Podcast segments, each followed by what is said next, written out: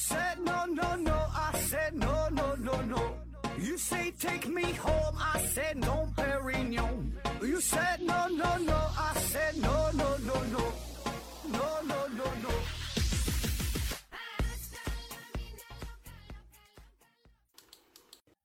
拼命探索，不计后果。欢迎您收听《思考盒子》，本节目由喜马拉雅平台独家播出。呃，这一期啊，咱们聊一个与外星人有关的话题啊，就是前一阵子爆出来一个很火热的新闻嘛，说，呃，墨西哥就是官宣了发现外星人啊，然后展出了两具外星人的尸体啊。呃，当这个新闻一爆出来之后呢，很快就有就很多朋友给我留言说，这个何总这事儿真的假的呀？啊，你怎么看待呀？啊，有什么想法啊？啊，呃，挺多朋友就都很好奇嘛，对吧？咱也毕竟是舔脸算一个做科普的。然后呢，收到这个信息之后啊，看到这个新闻之后啊，我也就没去聊哈，因为就咱也就不咋追热点啊，而且那个时候，呃，新闻特别多，资讯特别多啊，信息多了之后呢，反而是真假难辨啊。你一搜索，这很多内容还雷同的啊。然后我就想说，咱沉淀一下是吧？让子弹飞一会儿啊，然后再去聊啊。但是呢，经过了这么长的时间沉淀之后，那也没爆出来什么新的资料啊，也没有什么反转啊，反而是这个话题的热度啊就直线下降。嗯，应了那句老话啊，咱们吃屎总是赶不上热乎的啊，热点也没蹭着。然后就聊吧，是吧？这聊吧，这大伙儿很关心啊。那么关于这个外星这个话题呢，其实它不是这时候关心，这一直都很关心哈，一直都是一个挺挺热的啊，挺热的一个一个事儿啊。呃，可以说自打有人类那天起啊，自打咱学会了思考，我们就幻想着说地球上是否啊存在着其他文明，或者说宇宙当中嘛是否存在着其他文明，是吧？然后这么多年呢，陆陆续续的啊，也有很多事件报道出来，什么罗斯威尔事件呐，还有一些。呃，各种飞碟目击事件，啊，但是不得不说，我就感觉最近这两年，特别是最近这几个月啊，然后呢，有很多的关于 UFO 的新闻，就很多就是咱国内隔三差五的，哎，就是哪个城市又看到 UFO 了啊？像我能想起来的哪呢？有这个乌鲁木齐，然后呢，杭州、武汉、成都、济南，呃，佛山，呃，还有哪嘞？反正一般都是这些挺相对比较大的城市哈，挺多城市哎都爆出来啊，看到 UFO 了啊。当然，我们这里说的 UFO 就是直译过来的 UFO，是不明飞行物啊，并不是说飞碟，并不是单纯指的说就是看到了外外星人的飞行器哈，确实就是不明飞行物，不知道它是啥东西啊，解释不了。哎，就就是 UFO 它和飞碟这两个意思还并不是完全等同的哈，可以说 UFO 是包括飞碟，对吧？因为飞飞碟那指的就是外星人的飞行器，对吧？但 UFO 不一定啊，不明飞行物体，不知道它是啥啊，有很多种解释，哎。所以这个新闻现在也是挺多的，大伙儿都很关心啊。那咱们今天说这个墨西哥官宣这个事儿呢，我觉得还是就是有必要把这个事儿吧，嗯，来龙去脉先说清楚啊，咱先努力的就还原一下啊。那么很多媒体啊，也有自媒体就跟风蹭热点啊，说是墨西哥官宣了承认外星人的存在啊，呃，然后甚至展出了这两具尸体，对吧？有物证啊啊。那么这里边我觉得就出了第一个问题啊，就是到底是谁宣布啊外星人啊，谁承认外星人啊？官宣的是是哪个机构啊？一般来说这个说法就是。呃，是墨西哥国会啊，对外展示出了两具外星人的尸体啊。我觉得这个说法并不严谨啊，并不是墨西哥国会展出来的，也不是墨西哥官方承认了啊，只是说墨西哥举行了一场听证会，是国会举行了举办了这么场听证会啊。然后在这个听证会上，有一个所谓的 UFO 专家分享了自己的。发现啊，发现的是啥？他说他发现了两个外星人尸体。当然，这里边咱用这个外星人都不严谨啊。在整个听证会上，他没有提到外星人这个词儿，他只是说不知道是什么呃物体啊，不知道是是个什么生物的这么个这么个尸体啊。所以你看，发现外星人和承认外星人这些事儿，就主语是谁？它不是国家行为啊。你要说官宣，我觉得有点牵强啊。当然了，能在这种官方场合上。就允许你展示外星人的尸体，然后讨论这个事儿。那这个在其他国家哈，就是啊，确实实属罕见，对吧？实属罕见，能在国会上一个听证会上啊，能能展现出这个事儿是确实挺罕见啊。那么展现出外星人这个人所谓的 UFO 专家是谁呀？名儿呢叫做海梅莫桑啊，翻译过来海梅莫桑啊。呃，他呢是原本他是一个记者啊，一直热衷于报道外星人呐啊 UFO 啊啊什么神秘事件呐，哎，他就好干这些事儿啊。他就研究了很多年了哈，很早以前他就就展示过一回啊，甚至说是有点前科。就咋回事啊？他在二零一五年的时候，他就整了一个听证会，啊，对外呢是展示出了他发现的木乃伊的尸体，不是外星人的尸体啊，所谓的就是这个木乃伊吧，干巴的这个样啊。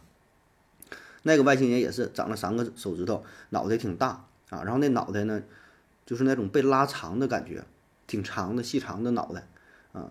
后来呢，进一步的研究，其他科学家说的那根本不是外星人啊，咋回事呢？这就是在南美地区。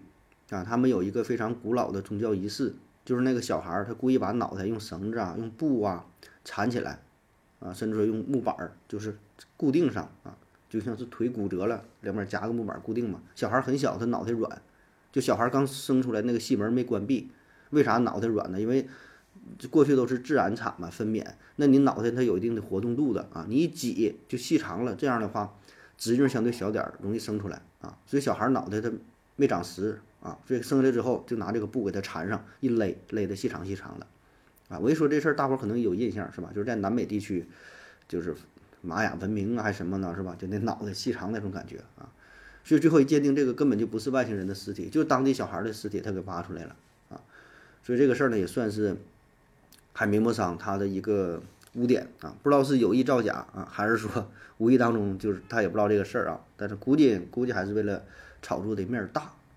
所以这回啊，这个主角就是他，大伙儿不禁怀疑他是不是故意又整一回啊，是吧？然后呢，我们就说说这回展出的这两个所谓的外星人尸体啊，这两个尸体并不是刚发现的，这好几年前就发现了啊。地点呢也不是在墨西哥啊，是在秘鲁。哎，那秘鲁它不两个外两个外星人尸体吗？两个地方，一个呢是帕尔帕啊，一个呢是纳斯卡啊，这两个城市，在这两个城市的硅藻矿当中发现的。纳斯卡这地方很有名儿哈，有一个东西叫做纳斯卡线条。那纳斯卡线条这啥玩意儿呢？就有点类似于麦田怪圈，就是你从空中看，地下有那种有那种规则的那种那种形象那种条纹儿啊。早在一九三九年的时候，有一位叫做保罗的科学家，他呢是无意中就发现了，哎，大地上画着这种图案，巨大的图案啊。你要说像什么东西，它也不是特别像，但你感觉呢，它应该是个动物啊，还是个植物啊？有的有的也挺像，有的也也挺就类似于简笔画那种的啊。当时他是坐飞机路过这个平原，他要去考察调查什么东西，无意中就发现了啊。那这东西保证不是自然形成的，你一看就是一个有智慧的生命画出来的啊。后来陆陆续续研究，说这东西得挺有历史啊，一千多年、两千多年，保证是古人画的。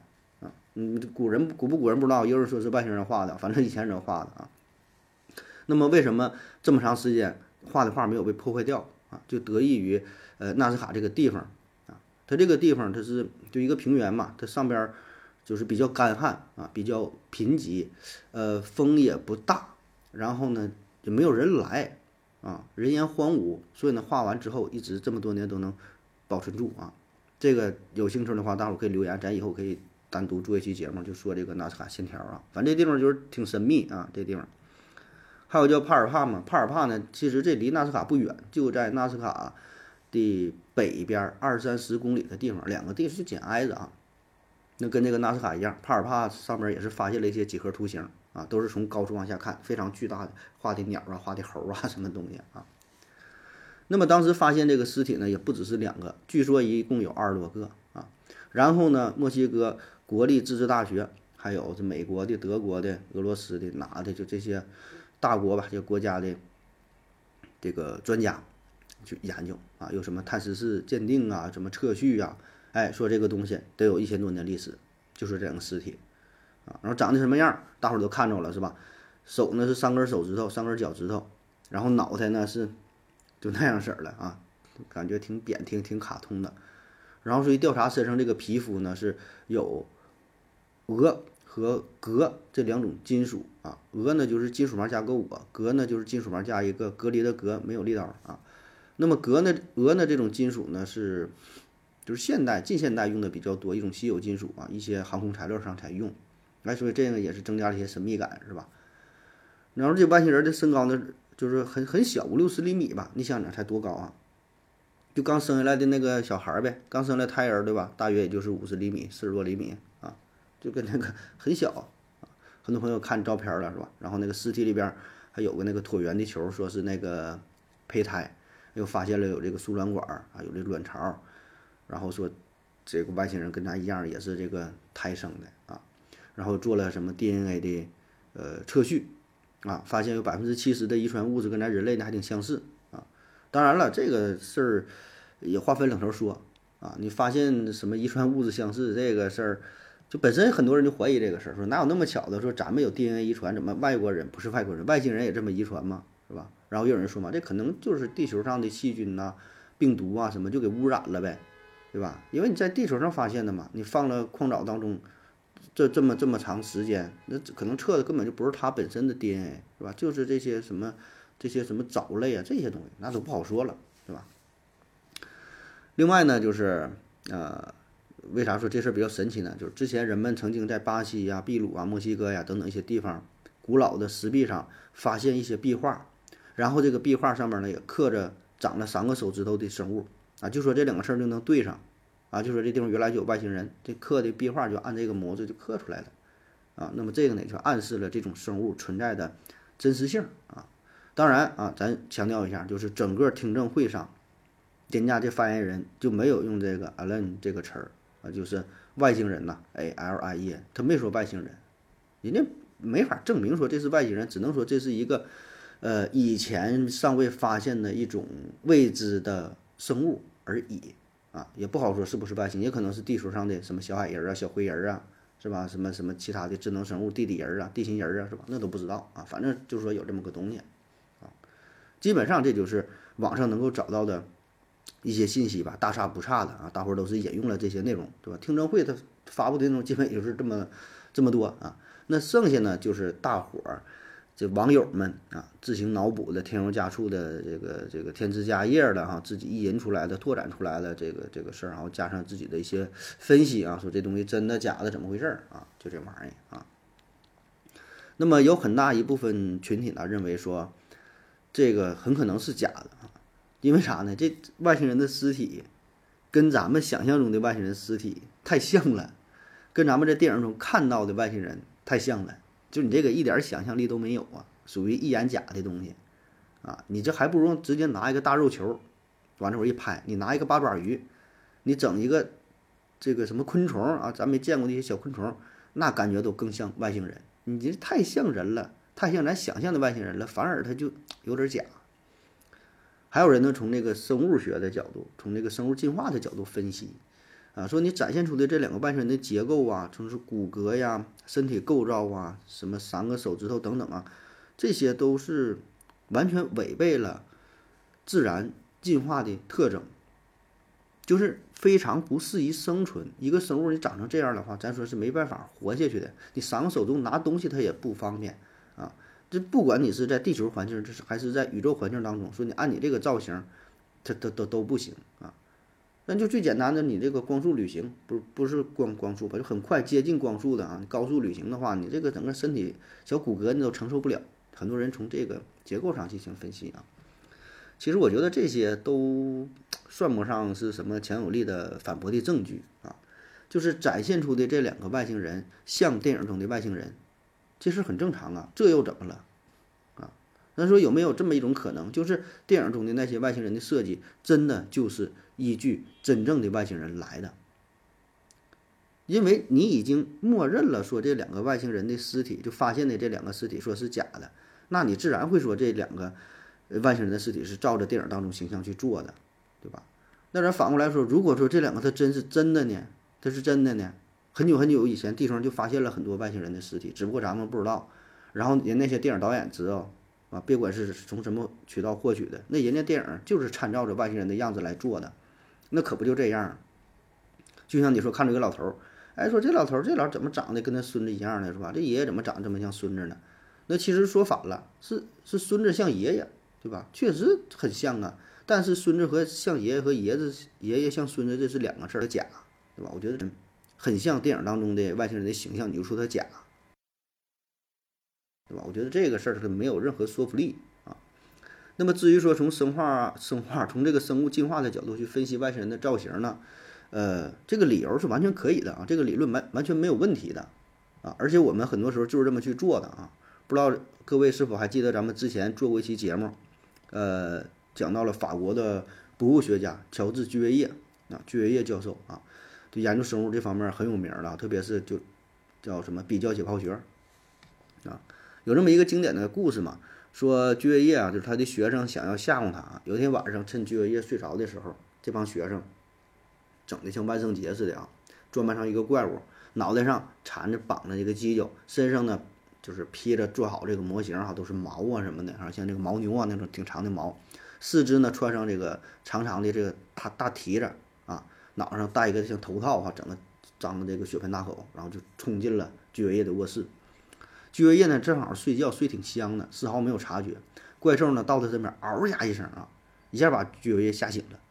居维叶转身一看，还一打量这个怪兽啊，转头又睡了，根本没往心里去。第二天呢，这几个学生就很好奇啊，就问这个老师说的。哎，居老师哈，老居啊，那昨天晚上有怪兽去你家，你咋你咋不害怕呢？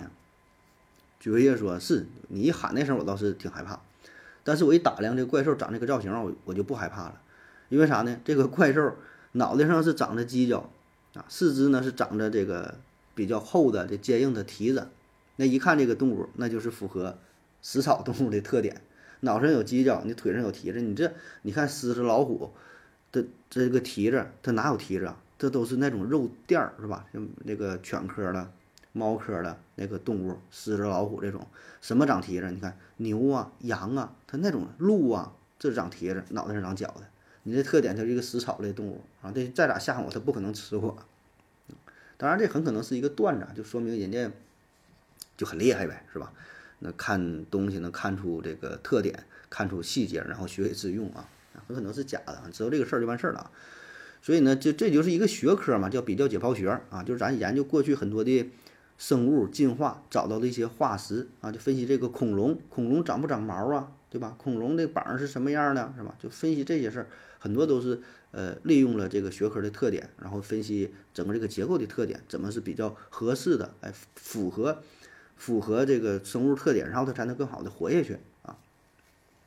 但是这个事儿呢，你是 分析地球上的生物没有问题啊。那你放在外星人的身上，我觉得就有点不太合适啊。毕竟就是我们整个这套理论，它是基于地球的大环境，这个大环境包括什么？整个地球的生态，包括说地球上的水、地球上的土壤的分布、氧气的比例、呃温度的变化、重力环境、大气压强、太阳光的辐射等等等等，就是不管是动物还是植物。它的生长，它的进化，都是结合整个环境。那么，如果说换做另外一种环境，那咱这套理论它就不合适了。它这个造型保证就不是这样的了啊！就是理理论逻辑是，呃，是适用的，对吧？任何一种生物，它一定是适应这个环境的，它进化的方向一定是适应这个环境的啊。所以呢，我们并不能要求这外星人长什么样，除非说这个外星人就是长期的生活在地球的环境。然后慢慢的，它适应了地球的环境。如果说它是新来的，或者说来地球几百年，按咱们这个想法，它不可能进化的这么快。当然了，这玩意儿什么事儿都有可能，是吧？你外星人的厉害呢，兴许今天地球来的地球这样，明天夸加一下就模拟地球人，地球人长啥样，咱就变成什么样，那那都不好说。那你要是这么说的话，那外星人那真是长啥样都都有可能了，对吧？那跟跟咱地球人长一模一样，那也完全有可能，对吧？所以这东西，如果说地外星人他已经是。达到了超神的状态，无所不能的状态，那他长什么容貌已经不重要了，跟咱们地球人长得不一样，咱们不好奇；长得很小，蚂蚁那么大，咱不好奇；长得像恐龙那么大，咱也不好奇；长八个爪子、十个眼睛也不好奇，对吧？无所谓这些，啊，那那既然这么说，那跟咱们地球人长得很相似，也没有不算什么神奇的事儿，对吧？很正常。所以呢，研究外星人的这个相貌，我觉得意义。也不是特别大。到了这个档次，长什么样还重要吗？是吧？都不重要，以什么形式存在都不重要了，像咱要是在这个脑洞大开，有什么三维、四维的啥的，那就没话唠了，是吧？那么最后呢，咱说说这两个外星人到底是真还是假，是吧？起码咱也得表明一下自己的态度啊，作为一个有态度的主播，是吧？那么这个事儿是真是假呢？其实聊到这份上，我觉得是真是假也不重要，重要的是啥呢？咱们分析一下这个事件会带来什么结果，然后就能整明白哈，这个事儿是真还是假。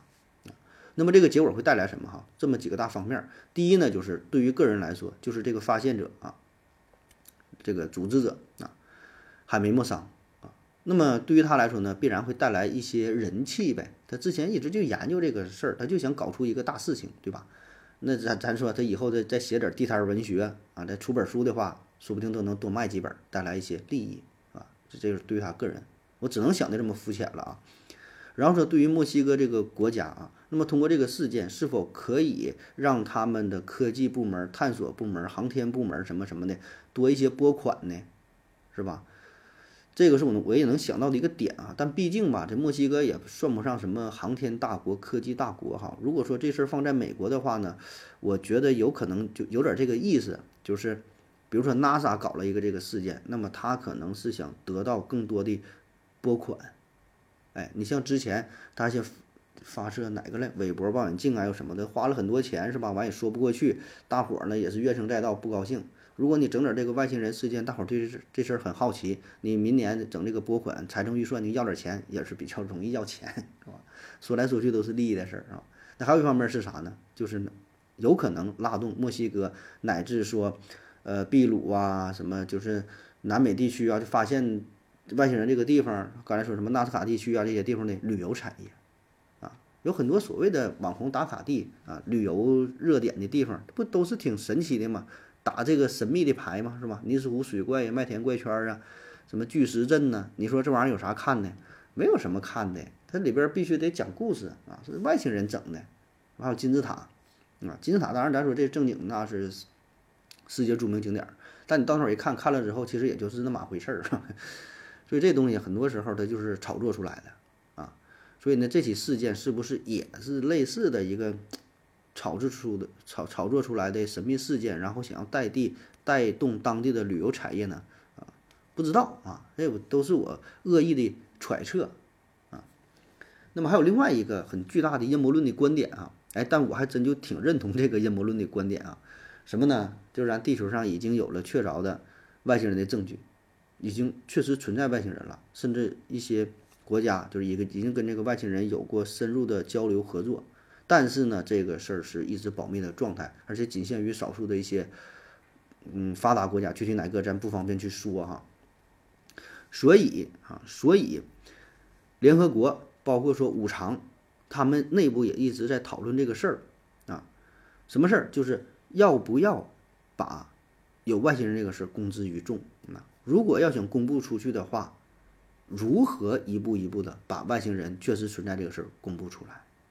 这是很麻烦，你知道吧？因为什么？事关重大，你不可能说一下子突然的就公布出来，那这事儿大伙儿是无法接受的，甚至会让我们的人生观、世界观就是崩塌了，整个社会就乱套了。咱举个例子哈，比如说一个大姨七十二岁了啊，儿子呢四十五，而有一天呢儿子出去开车啊，出车祸，酒驾直接怼大货下边，当场毙命啊，直接干个五马分尸啊，粉身碎骨的，尸体都拼不全。你说这个事儿怎么跟老太太说？老太太保证接受不了啊！你不可能直接跟她说，对吧？你否则连老太太一起都得带走。所以呢，要么可能说，哎呀，单位突然有急事儿啊，派他去非洲，呃，支援去了啊，出差啊，出差得五年啊，回不来。所以慢慢老太太心里可能也合着，这是什么事儿这么急呢？回不来呢？慢慢她心里她能反应过来，但是她可能装傻，她也不去说，哎，慢慢就接受了啊。就算你真的就是想告诉这个事儿，也是一点点渗透啊。先说，哎。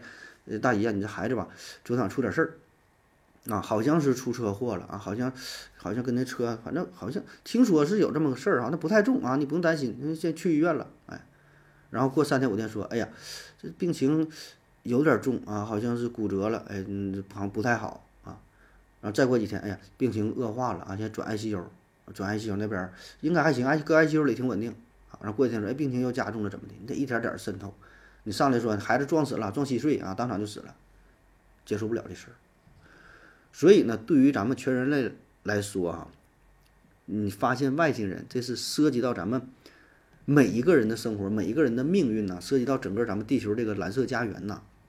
我们试想一下哈，假如说现在发现外星人，就真的发现外星人了，地球人已经跟外星人已经跟咱地球人取得联系了，而且联系了很多年啊。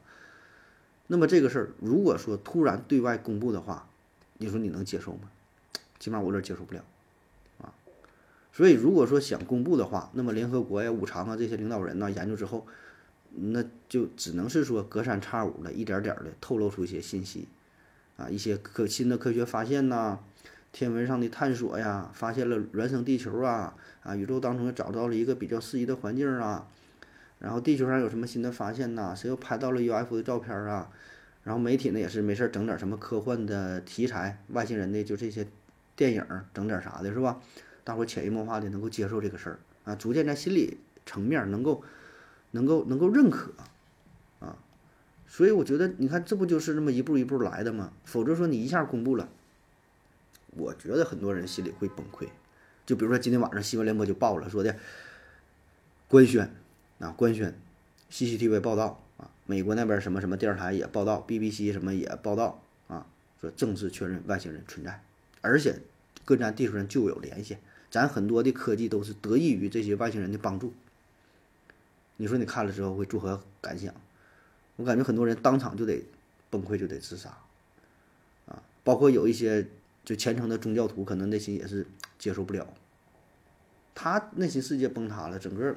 就这人就没法活了，就算是你没有什么强烈的宗教信仰，我觉得也会对内心带来很大的冲击。很多人第二天保证他就不想上班了，对吧？你说咱每天哈这么拼搏，这么努力，你说就还有什么意义吗？就感觉有外星人的存在，然后那么宽广的宇宙当中，然后有一另外一种文明，然后我们这块儿每天累死累活的，一个月就为了挣那个两千五，然后天天。就还房贷呀，还车贷呀，养活孩子啊，然后那么宽广的空间，然后居然没有自己一个住的地方啊，或者一看房价七万八万的，就感觉很可笑，你知道吧？自己的努力很荒诞，没有任何意义。就我们的生命突然价值就没有了，如同草芥一般，甚至连草芥都不如。就是有一种超神的存在。就如果没有这个外星人，就是咱都是人。虽然马云很有钱。然后三胖谁的很有什么实力怎么地的就还好，还能在一个维度。如果突然有外星人，那就对咱完全是一种碾压。就咱觉得生命就没有没有意义了，找不到自我了。我觉得这是很恐怖的事儿，所以呢，社会都会变得很动荡啊。所以如果说你承认了这个阴谋论的话，那么这个墨西哥这场听证会展出来这这两个小外星人儿是吧？真假已经不重要了啊。我们也不必在意所谓的一些权权威机构的解读啊，又进行什么鉴定啊，又是真假呀，又是什么结构如何呀，怎么地，都不重要了。这个事儿就是按着既定的剧本这个流程往下走的。五常跟联合国已经开完会了，到这时候就应该是整这么一个听证会。那么接下来再过不长时间，还会有其他国家站出来，其他的官方组织哎会做出一些举动。或是有意或是无意的承认外星文明的存在，一点点渗透这个事儿啊，那么大约在二零三零年之前吧，基本就会彻底公开啊。基本反正我了解的内部情况大约就是这样了啊。信不信那我就不管了啊，咱可以。如果你也想提问的话，请在喜马拉雅平台搜索西西弗斯 FM，在最新的一期节目下方留言即可。回答的可能比较慢，不要着急哟。